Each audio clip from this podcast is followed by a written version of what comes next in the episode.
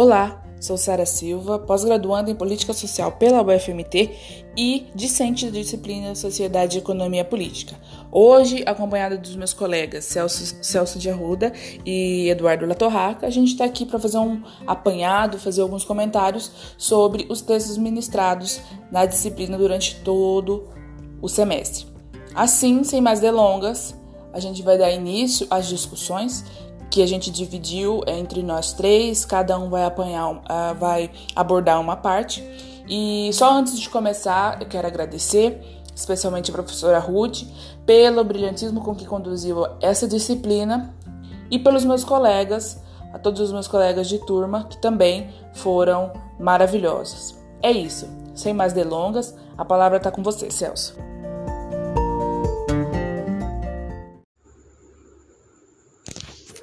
Oi, Sara, oi, Eduardo.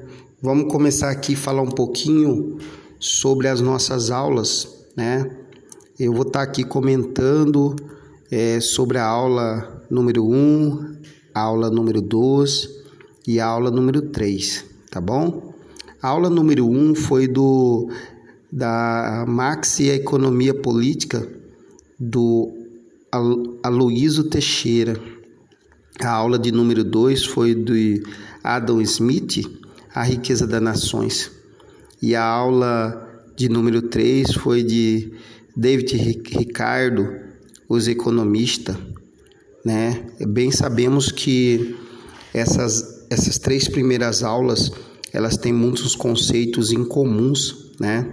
A, a teoria bem voltada para a aula número 1, um, que é do, do Marx, ela formulou uma crítica a teoria social da economia política inglesa.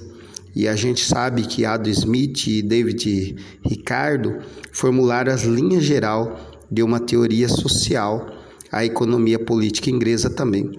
É, bem lembrando, é, Eduardo, que os conceitos, quais são os conceitos entre eles, né? É, quando a gente pega aqui, falar um pouquinho do Karl Marx, né, que é a nossa primeira aula, o conceito foi o primeiro a realizar uma crítica à economia política, olhar, olhando de um ponto de vista do proletariado e um diálogo para o proletariado e não para o capitalista né? E quando a gente olha essa área, o capítulo número 2 e o número 3, o Adam Smith, ele tem o objetivo de investigar investigações e o valor de troca, né? Em 1775, no inquérito sobre a riqueza das nações, identifica que essa é, é, nascendo uma sociedade que tem um jeito novo de produzir riqueza social né? E quando a gente vai dar uma olhada em, em David Ricardo, a gente vai prestar atenção, eh, Eduardo, que foi o primeiro economista a estabelecer as opções entre salário e lucro de maneira direta, né? os conceitos bem próximos. E quando a gente traça uma ligação entre os, a, a acumulação, né, é, Marx descreve que somente através da exploração da força de trabalho humana é possível acumular a acumulação de capital, deixando evidência no processo de acumulação e a tendência do cap capitalismo em alargar múltipla a exploração, ou seja, mais valor do trabalho, né? Então, quando a gente é, vai um pouquinho para pro capítulo número 2 do Adam Smith, né? O que, que ele diz sobre acumulação? Então ele fala assim que a acumulação meramente como consumo do mais produto do trabalho, é, pro, é, produtivos ou capitalizado dos mais valor, como a mera convecção deste último em força de trabalho é, e aí ele aborda que, nesse sentido, defende que a classe dos trabalhadores consome toda a parte de produção líquida que são transformadas em capital. Né? É bem interessante, é, Eduardo, que o David Ricardo já tem um pensamento que ele defende que todos os produtos de um país são consumidos mas que faz uma enorme diferença do consumo por aqueles que, é, que reproduzem outros valores ou por aqueles que não produzem, reproduzem. É, quanto dizemos que a renda é uma, um, uma, um agregado do capital, que diz que parte da renda agrega ao capital e ao consumo por trabalhador da produção, ou seja, parte do que ele usa, ele vai no consumo dele mesmo, né? Quando falamos em capital, né, Marx ele é muito claro, ele escreve o capital como a força de trabalho, né, como mais importante para a força produtiva e o capital como a compra e a venda da força de trabalho. Quanto mais capital, mais força de trabalho no movimento crescente de exploração do trabalhador em sua capacidade física e mental para a produção de valores de uso ou mercadoria, ao considerar a força do trabalho como uma mercadoria em si vendida pelo seu proprietário, ou seja, é, quando a gente vai em, em Adam Smith, no, no nosso texto de número 2, na nossa aula de número 2, Adam Smith ele vai defender o capital como o aumento do capital tendo a incrementa a capacidade de produtividade do trabalho, permitindo que uma quantidade menor de trabalho produza uma quantidade maior de produto, ou seja, é, nós lembrando, Eduardo, quando a professora falava é, das camisetas, né? É, nove pessoas vão continuar produzindo dez camisetas. Se faltar uma pessoa e ficar sete pessoas ou oito pessoas, a meta é as dez camisetas. Eles vão conseguir produzir essas camisetas, né? Então é um ponto de vista do, do Ad Smith, né? E quando a gente vai para o Ricardo, né? O David Ricardo, ele vai definir capital como a forma, a forma do dinheiro. O capital não produz lucro nenhum, mas não à toa a escola de Ricardo também costumava subestimar o capital no conceito de trabalho como trabalho poupado, ou seja, o capital é, na verdade, para Ricardo, ele vem como uma. uma é, o capital não produz, mas ele é uma força para a produção, né? Então, o capital tem um conceito de trabalho e ligado a essa quantidade de esforço que as pessoas traz, né? Então, quando a gente vai falar um pouquinho sobre mercadoria, né? Para Max, a mercadoria é um produto de força de trabalho útil que dentro de um é, determinado tempo é despedido por produção de valores de uso, determinando grandeza de valores a mercadoria, né?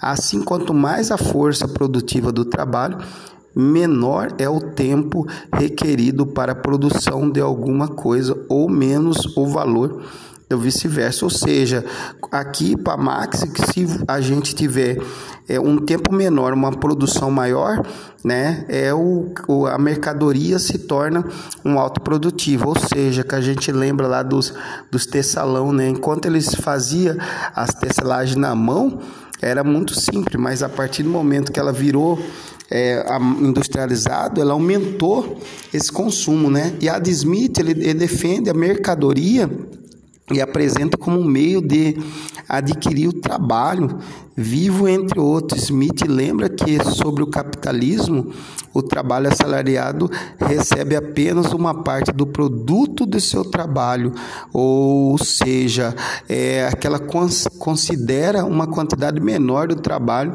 é, materializado. É, Sara, bem interessante, Sara, quando nós vamos ver, olhar aqui no Ricardo, né, no David Ricardo, ele define a mercadoria que, tendo o seu valor invariável e servindo uma unidade de medida é, do valor de troca das mais permitidas adaptar as verdadeiras modificação no valor de troca de qualquer uma outra forma, ou seja, é aquele momento que ele fala que é, o valor de troca né, de trabalho que muda a situação, né? E aqui eu quero deixar o último conceito que é a riqueza, né? O, a, a é, definição de Marx para riqueza, ele fala que é, em vista que a produção de mais valor é o objetivo da produção do capitalismo, né? E, e, e o que, que mede o grau da riqueza e da grandeza relativa do mais produto, ou seja, a capacidade é a força geral, ou outras palavras, denominação do, do meio da produção de insumo necessário para tantos. Né? Adam Smith ele define o conceito de riqueza como reali, real, real, relativo à natureza da riqueza do capitalismo. A riqueza é entendida por é, simplesmente como um conjunto daquelas coisas necessárias e convenientes para a vida do homem. Né? É bem interessante essa definição do Adam Smith e do Ricardo. Ele defende a riqueza de uma forma que a produ produzir a riqueza é produzir tais bens, né? o consumo é, de insumos. Né? Pessoal, eu acho que é, é, Sara e Eduardo, isso foi um pouquinho da contribuição que eu deixo aqui para o nosso texto, né? Celso, na disciplina Sociedade e Economia Política, conseguimos aprender muito sobre as bases da sociedade capitalista contemporânea, especialmente do ponto de vista traçado por Karl Marx. Nesse sentido, destaco dois capítulos essenciais: a acumulação primitiva e o processo de trabalho e o processo de valorização. A acumulação primitiva foi o ponto de partida do modo de produção capitalista que ocorreu através da expropriação violenta da terra das mãos de camponeses produtores rurais. Segundo Marx, grandes massas humanas foram despojadas súbita e violentamente de seus meios de subsistência e lançadas no mercado de trabalho como proletários absolutamente livres.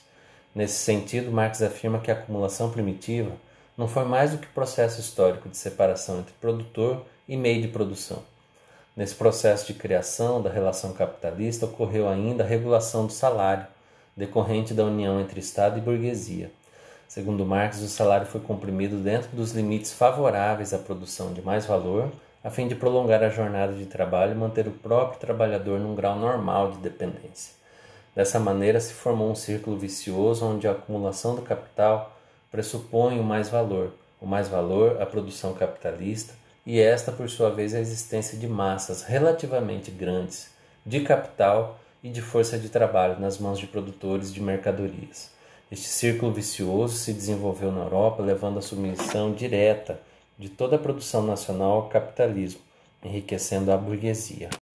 Em relação ao processo de trabalho e processo de valorização, Marx traçou alguns elementos conceituais declinando que o trabalho é antes de tudo um processo entre o homem e a natureza, onde o homem medeia, regula e controla seu metabolismo com a natureza, inclusive modificando a si mesmo, tendo como atividade orientada a um fim, um objeto e seus meios de trabalho.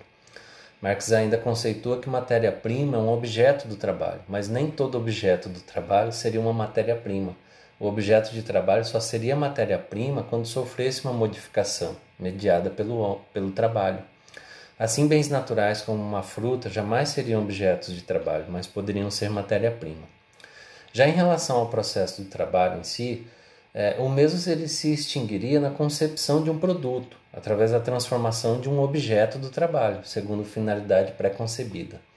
Os produtos, então, deveriam possuir valor de uso, para que o trabalho fosse considerado produtivo.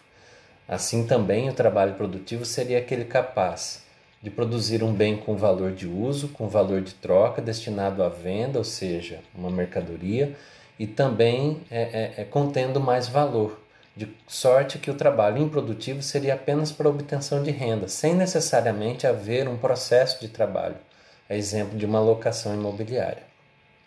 Para o capitalista, por sua vez, é completamente indiferente se o trabalho executado é social médio, não qualificado, né? ou se ele é um trabalho complexo, dotado de um peso específico mais elevado. Não se diferencia em nada em termos qualitativos, visto que a porção do trabalho da reposição da própria força de trabalho será a mesma, justamente porque o mais valor resulta apenas de um excedente, apenas quantitativo do trabalho da duração prolongada do mesmo processo de trabalho. Agora, Sara, fala um pouco sobre sua experiência com a disciplina. Bem, o texto que eu selecionei para comentar um pouco é, é o da aula 11, que é o do Ricardo Antunes, O Privilégio da Servidão. É, o novo proletariado de serviços na era digital. Esse texto de 2018 ele apresenta um resultado de, de um estudo onde ele aborda sobre a era digital e os efeitos na vida humana, principalmente no trabalho, né? É, ele coloca que existe uma nova classe de uma, uma nova classe trabalhadora é, nesse século e ele indica que esse novo trabalhador é diretamente vinculado às tecnologias digitais. É, porém, ele continua extremamente submetido a um extremo processo de exploração. Diferentemente dos trabalhadores do século XX, é, o trabalho atual ele não é mais material, mas é o que o autor chama de proletariado de serviço. É, e esse novo proletariado, ele é marcado por uma devastação do mundo do trabalho, expressa pela precarização, pela informalidade, pela terceirização e também pelo desemprego estrutural, né? E é dessa precarização que ele chama atenção é, uma nova morfologia do trabalho, um novo proletariado de serviço é a mais é, acabada expressão é, dessa, dessa nova fase é, da precarização do trabalho. Para o autor, essa nova morfologia do trabalho no, é, no Brasil, ele se assenta em um tripé é, de devastação de direitos. Qual tripé é esse? O tripé do negociado sobre o legislado, né? É, da flexibilização da legislação do trabalho e da reforma da Previdência. A reforma trabalhista que aconteceu nos últimos anos, ela coloca o negociado sobre o legislado, flexibilizando a lei do trabalho, flexibilizando as garantias e os direitos do trabalhador. E a reforma da Previdência ele vem justamente como esse momento é, para sacramentar toda essa esse processo de precarização é, do, do emprego, do trabalho, né? E ele coloca, chama atenção também para o fato de que é, nessa nova morfologia, a sociedade, ela, a, os trabalhadores, ele, eles adoecem muito mais em trabalho, né? Porque é feita uma pressão sobre o trabalhador para que ele produza, produza, produza a todo custo, é, em que o seu salário é condicionado à produção, é, a forma de cálculo, as horas extras, é, rankings dos mais produtivos, dos menos produtivos, tudo mais. Tudo isso coloca uma pressão sobre o trabalhador, né? Uma pressão é, psicológica e também um, um, uma exposição física, né? O que resulta em cada vez mais acidentes de trabalho. Outro termo bastante interessante que o autor usa é a da acumulação flexível, né? Essa nova, essa nova fase, é, essa nova morfologia do trabalho a nível global é, e também que se verifica aqui no Brasil, ela funciona sobre a acumulação flexível. E para o autor, é, alguns traços dessa acumulação é justamente algumas características que a gente já citou sobre, por exemplo, a produção diretamente vinculada à demanda, né? O trabalhador ele ganha o que ele produz. É, e nesse aspecto a gente vê uma grande, uma grande regressão em termos de direito e de garantias trabalhistas, né? É, nesse tempo também ele, ele pode, a gente pode também é, observar que essa lógica ela está intimamente ligada com essa nova, com essa, com a nova com novos modelos de trabalho, né, como é o caso da uberização é, dos, dos trabalhadores por aplicativo, em que a pessoa só ganha aquilo que ela efetivamente produz, e mesmo assim é um valor muito baixo, né, sem garantias trabalhistas, expostos a todo tipo de acidente, é, e isso é, a reestruturação produtiva global e a acumulação flexível, elas usam como artifício a flexibilização e a terceirização, por exemplo. E o último ponto que eu queria é, só observar sobre o texto é quando ele fala sobre a terceirização, né? E sobre uma crise do sindicalismo que resulta dessa é, do aumento da terceirização. As, empre a, a, as atividades terceirizadas elas burlam a legislação social protetora do trabalho e causa essa essa crise do sindicalismo, porque destrói os vínculos de solidariedade entre os trabalhadores e pulverizam a, a representação. Né? Muitos trabalhadores terceirizados eles ficam anos sem usufruir de, por exemplo, férias e frequentemente eles carecem do apoio de sindicatos é, que estão cada vez mais desmantelados, né? Justamente pelo, por essa por essa pulverização da representação e da falta dos vínculos de solidariedade, as pessoas não mais é, veem necessidade na existência do, dos sindicatos, justamente por uma lógica de que eu produzo, eu ganho aquilo que eu produzo, então eu não preciso de mais ninguém, o que é uma, obviamente, uma falácia, né? Bem, a expansão da terceirização, da informalidade e da precarização, é, que são fenômenos interligados, né? É, tem como principal objetivo incrementar os mecanismos e as formas de extração é, do sobretrabalho e cada vez mais roubar os direitos dos trabalhadores, né?